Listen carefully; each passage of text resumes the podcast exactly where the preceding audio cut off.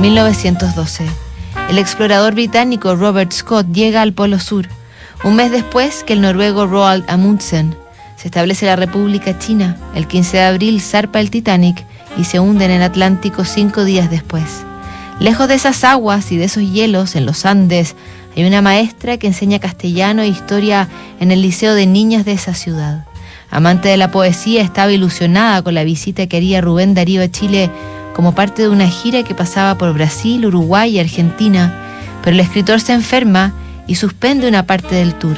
Entonces, la profesora normalista le escribe, Nuestro grande y nobilísimo poeta, soy una que le aguardaba al pie de los Andes para presentarle su devoción y la de sus niñas, discípulas, que charlan de usted familiarmente después de decir su cuento a Margarita y su niña Rosa.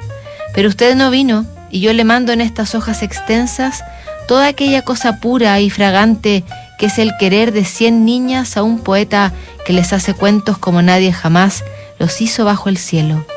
Poeta, yo que soy mujer y flaca, por lo tanto, y por ser maestra tengo algo de las abuelas, la chochez, he dado en la debilidad de querer hacer cuentos y estrofas para mis pequeñas, y las he hecho con rubores, lo confieso a usted.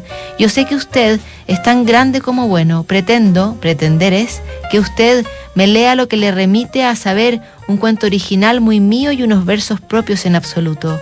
Pretendo, pretender es, que si usted sonríe con dulzura fraternal leyéndolos, haya por ahí núcleos de semillas que dicen algo, una promesilla para el futuro en las revistas Elegancias o en Mundial, usted me las publique. Yo, Rubén, soy una desconocida, yo no publico sino desde hace dos meses en nuestros sucesos. Yo, maestra, nunca pensé antes en hacer estas cosas que usted, el mago de la niña rosa, me ha tentado y empujado a que haga. ¿Es usted culpable de tantas cosas en el campo juvenil? Si supiera, si supiera Rubén, si usted no encuentra en mi cuento, en mis estrofitas, sino cosa hueca y lachas volantes de cosa inútil y vulgar, escríbame solo esto en una hoja de papel. Malo, malo, y fírmela. Yo, devota de hoy, seguiré siéndolo tanto más.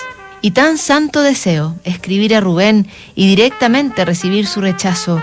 Con emoción me despido de usted y le deseo primavera eterna en su campo de triunfos, en su corazón nobilísimo y en su vida gloria de nuestra América Latina.